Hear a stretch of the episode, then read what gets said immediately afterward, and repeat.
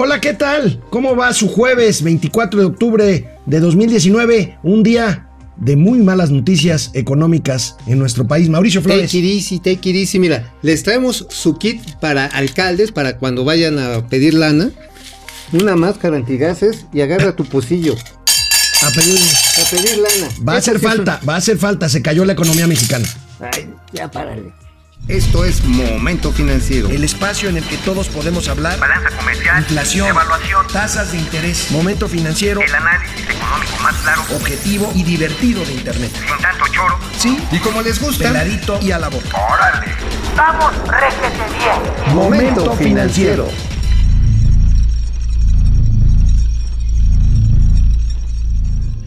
El, IN- el INEGI, el Instituto Nacional de Estadística y Geografía, informa el día de hoy, hoy por la mañana informó el IGA, el Índice General de Actividad Económica, que es un anticipo de la medición del PIB. Y malas noticias, la economía mexicana se cae anualizado al mes de agosto 0.4%, menos 0.4% el índice de actividad económica o el PIB al mes de agosto. Eh, digamos de el PIB 2019. adelantado, ¿no? El PIB adelantado. PIB adelantado al mes de agosto. Obviamente, pues hay que ver cómo se resume, cómo se los vamos a resumir para septiembre.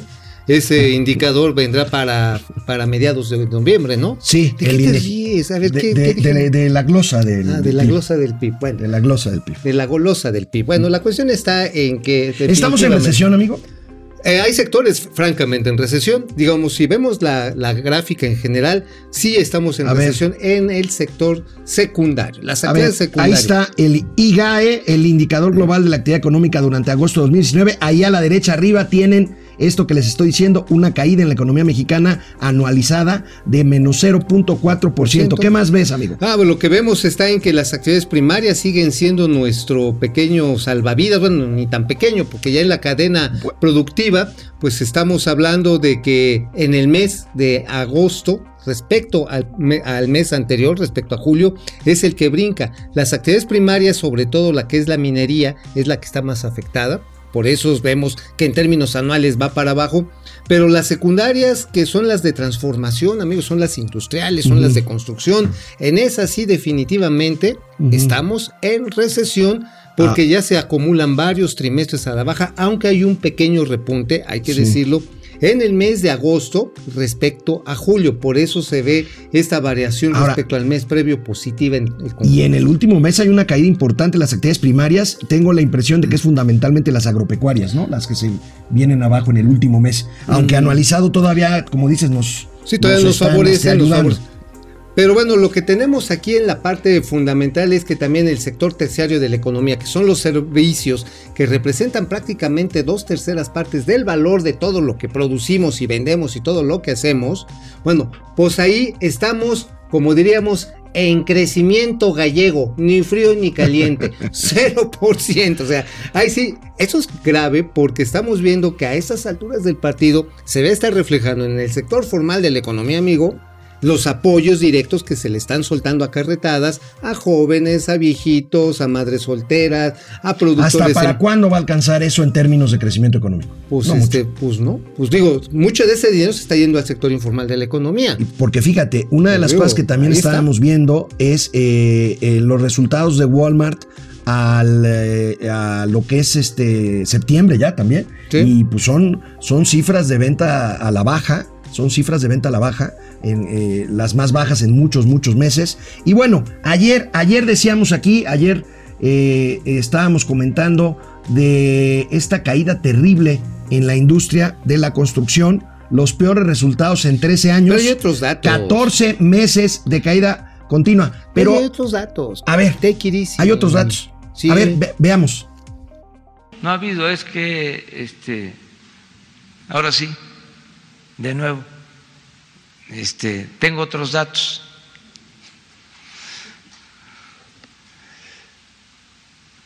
Pero respeto mucho, pues, ese punto de vista. Y sí, en efecto, hemos eh, demorado en echar a andar las obras por todos los obstáculos que enfrentamos. Además, como había mucha corrupción, pues no se trataba de seguir con lo mismo.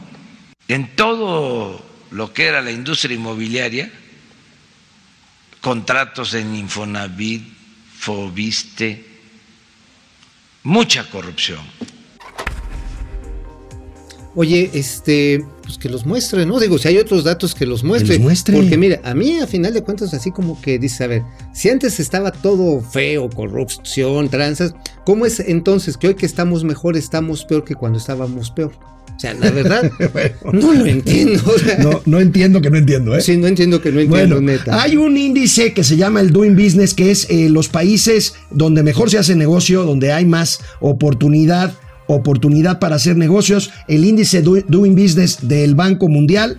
Pues México cayó seis lugares, eh, como podemos ver en la gráfica siguiente, cayó seis lugares en este índice que mide eh, 190 países, caímos del lugar 54 al lugar 60. Y en América Latina, entre los países de América Latina éramos el primer lugar en Doing Business, caímos al segundo lugar y también hay, no sé si otros datos, pero por lo menos otra sonrisa. A ver, veamos. Vamos.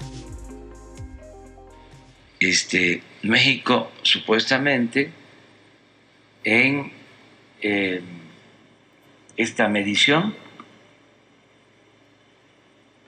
ocupaba el primer lugar en confianza para inversión extranjera. Y ahora este cae al segundo lugar. ¿Y quién creen ustedes que pasa a ocupar el primer lugar? bueno, Chile.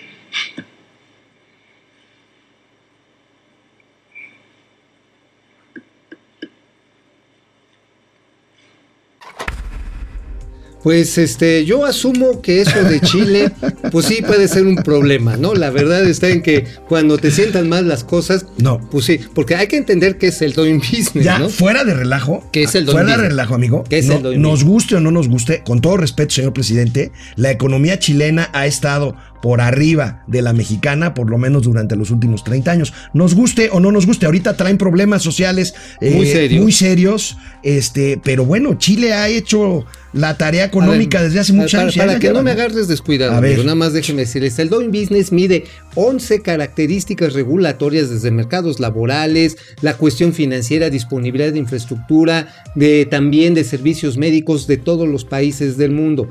Entonces, no es cualquier índice, no es una estrellita hacia el aire, aguas, ¿eh? Pero las noticias malas no acaban aquí. Ahorita que Ay, volvamos de una ya, pausa, ya, les vamos a dar ya, otra más. ya, te- te- te- cálmate. Volvemos.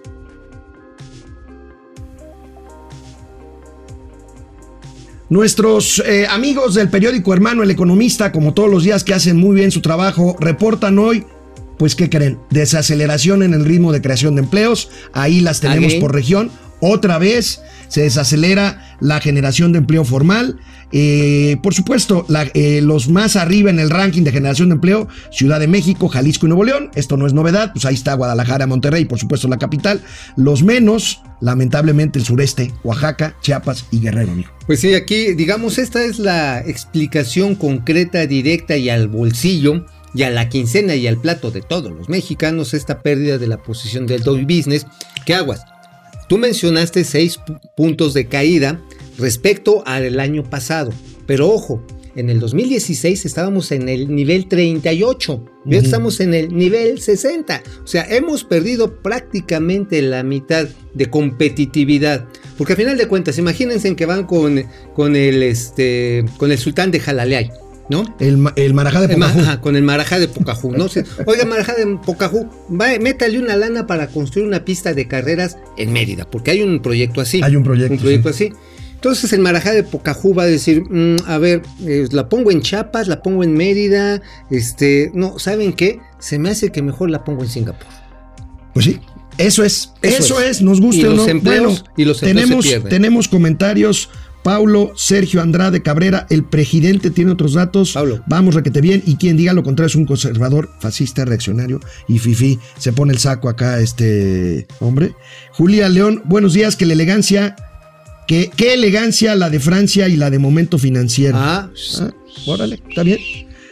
Eh, María Esther Quevedo, Hola, buenos días, ¿cómo estás, María Esther? Ingeniero. Cris Nápoles, gracias por informarnos. Estamos a la orden. Franco Soria, buen día, saludos desde Aguascalientes, una de las regiones que crece. Sí, bien. y digo, ha tenido una política consistente a nivel estatal y ahí funcionó una parte de la descentralización. Así es. Que Con el INEGI, justamente. Exacto. Luis Guillermo Zúñiga, saludos. Primera vez que los veo en tiempo real. Hombre. Gracias por ayudarnos a entender la economía. Para eso es este programa. Ahí estamos. Daniel Ureña y los acérrimos defensores croqueteros, prófugos del ácido fólico, de guardería trunca y deudores de Coppel de la chaireada. ya, ya, ¿Qué le pasó ya. a Daniel? ¿Qué sienten al ver que su Mesías, el cabeza de pañal, los ha burlado constantemente? Ya, a ver. no, ya. Respeto, Daniel, respeto, Daniel. porque también es el presidente, de la digo, República. sí la puede estar, pero mantengamos la cordura.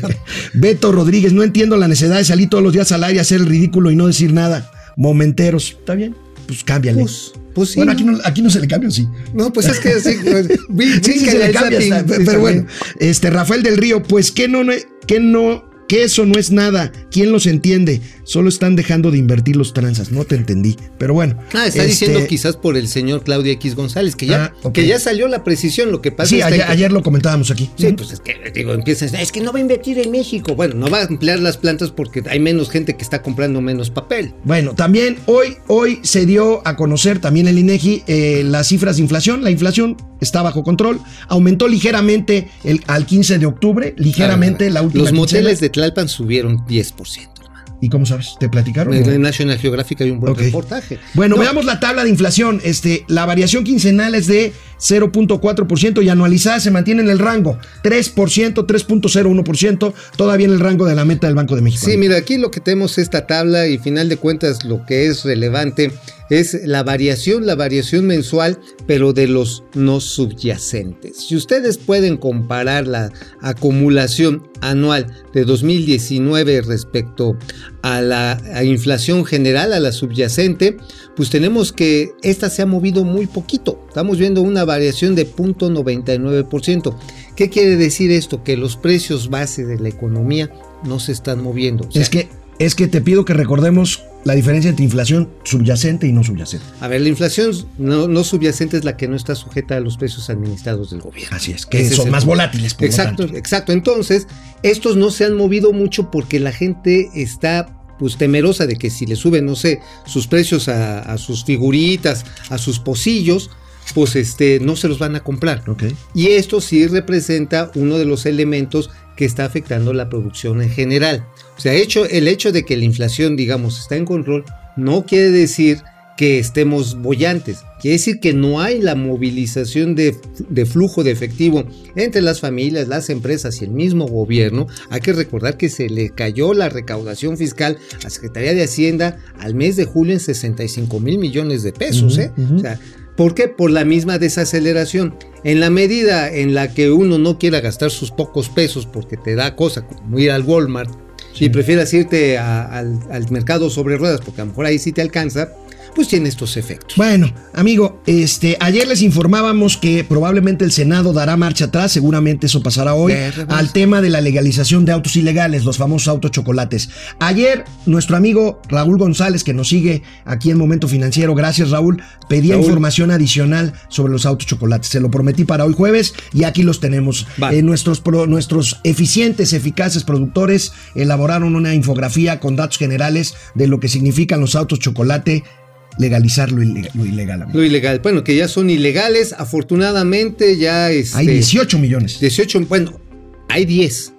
Pero lo que quieren o lo que estaba buscando este grupito de esta pandilla para robar ahí de algunos diputados, digo, no puedo decirles de otra manera, era meter otros 8 millones en el periodo de ajuste que es 8 meses. Sí. Es decir, abrir la frontera y órale, a regularizar. Pero el pegue sobre lo que es la, la recaudación fiscal por IVA es 50 mil millones de pesos o hasta 55 mil.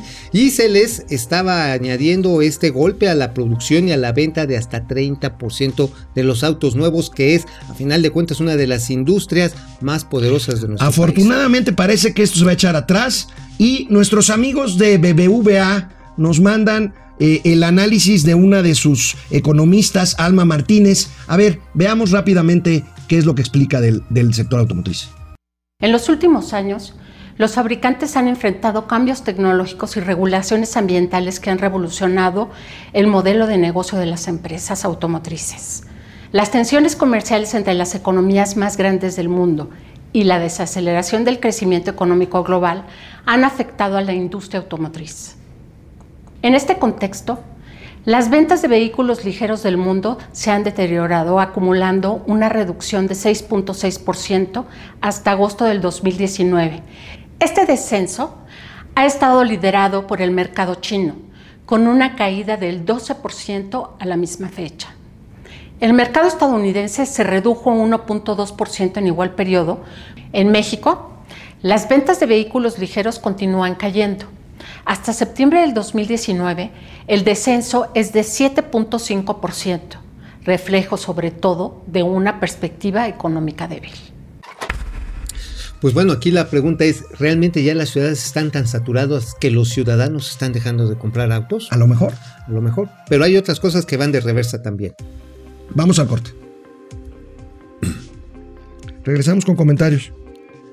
A ver, ¿qué nos dicen nuestros amigos? A ver, tenemos, llamadas tenemos más comentarios. Fer Rangel, ¿tendrá el presidente el carácter de hacerle frente y hacer mención de la caída en picada de la construcción? Pues ya lo hizo, dice que él tiene otros datos. Que va a Eh. Lisi C, saludos desde Sader.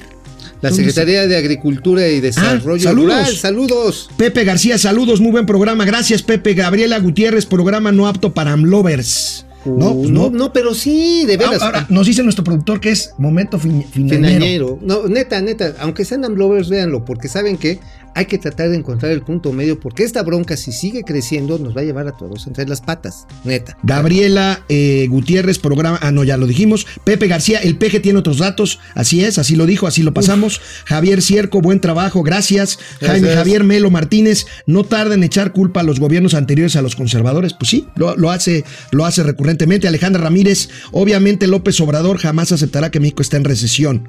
Él diría que siempre vamos Va bien. requete bien. Gonzalo Navarro, todo va a ser culpa de los anteriores gobiernos. En fin, bueno, coinciden en esto. Vamos con otro tema. No todos Oye, son, no todos pero- son malas noticias. No, no, y espérate, antes de que brinquemos a lo que no son todas malas noticias, en esta discusión del Senado también van a echar para atrás, esperemos, y por eso un saludo a la gente de SADER que nos Ah, está lo del viendo. agua.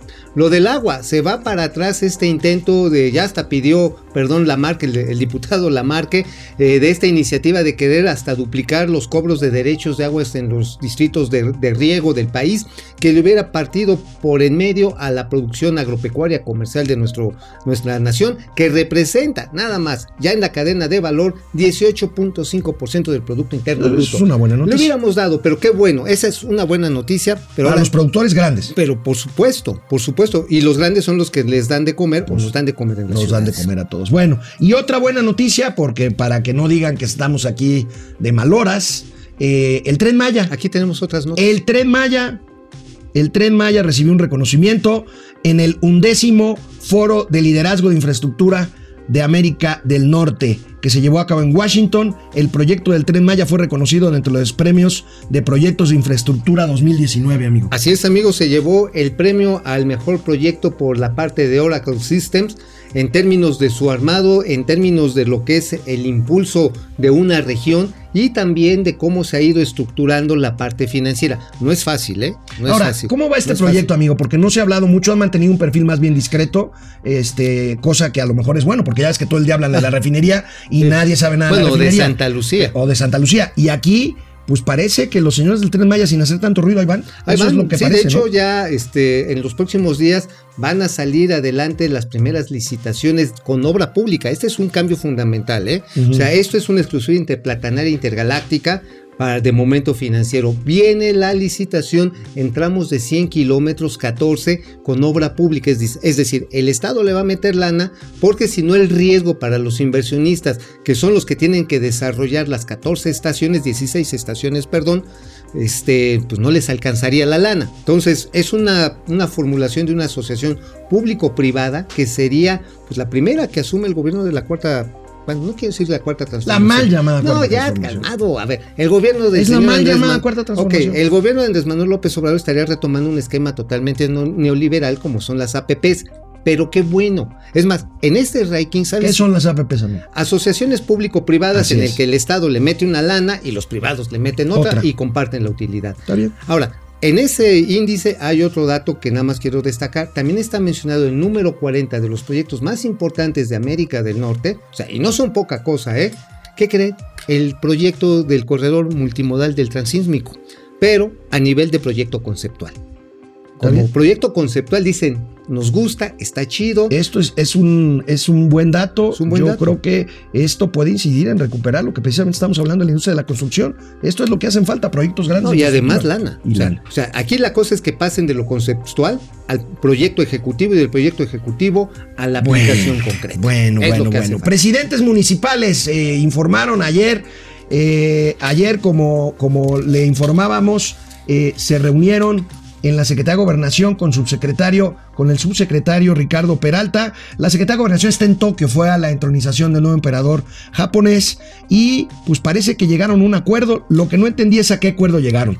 Eh, el caso está en que el subsecretario Ricardo Peralta se disculpó con ellos por lo ocurrido por el gas pimienta o gas lacrimógeno que oficialmente, amigo, No, es yo por si un las- aerosol ligero disuasivo, Pues según mira, la presidencia yo, de la República. Yo, yo por si las dudas, yo sí por la, yo sí por las dudas hubiera llevado mi mascarita porque igual y me dice no es que para matarle las pulgas, no, o sea, eco-friendly, así todo para que usted llegue perfumado a su casa o si usted iba saliendo del cinco letras y no fuera a oler usted a jabón chiquito, pues le echamos ahí su, su gas pimienta para que no haya bronca, ¿no? Este, Qué barbaridad.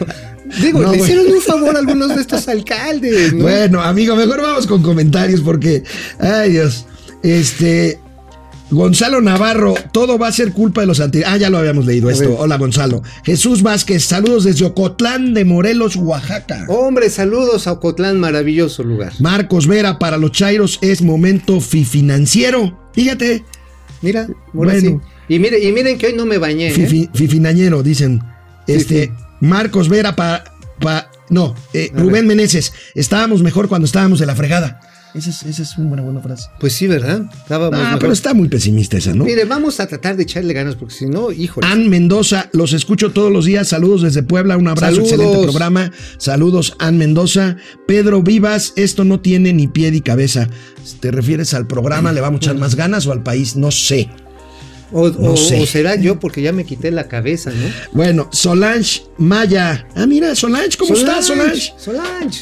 Eh, este, este sistema es como Cuba, Fidel culpando a Estados Unidos y AMLO a otros gobiernos. Saludos a Solange, ojalá salúdame a tu no sea. hermana Soraya Maya. Eh, Ere Reina, buen día chicos, hola. Gracias por lo de Cosme Santiago, este programa es para todos, incluso para Rosario Ibarra de Piedra. Ah, también. Ah, pues le dieron su, su reconocimiento En- al Belisario Domínguez. no la aceptó, dice que la va a recibir hasta que sepa dónde está su hijo. Este, Bueno, su, su hermano. Jesús su- Piedra, su hijo. Su hermana su fue hermana, la, que, la que salió a fue la decir que- eso. Bueno, yo nada más quisiera recordar que el muchacho este que desaparecieron estuvo involucrado, cuando menos acusado, del asesinato de Eugenio Garza Sada. estuvo involucrado y ahí hay un gran debate sobre el tema de si eh, miembros de la guerrilla que son presuntos asesinos y secuestradores Deben ser reconocidos. Es, es- es un tema Difícil. Mira, es una herida todavía abierta en la en la, en la En la opinión conciencia nacional.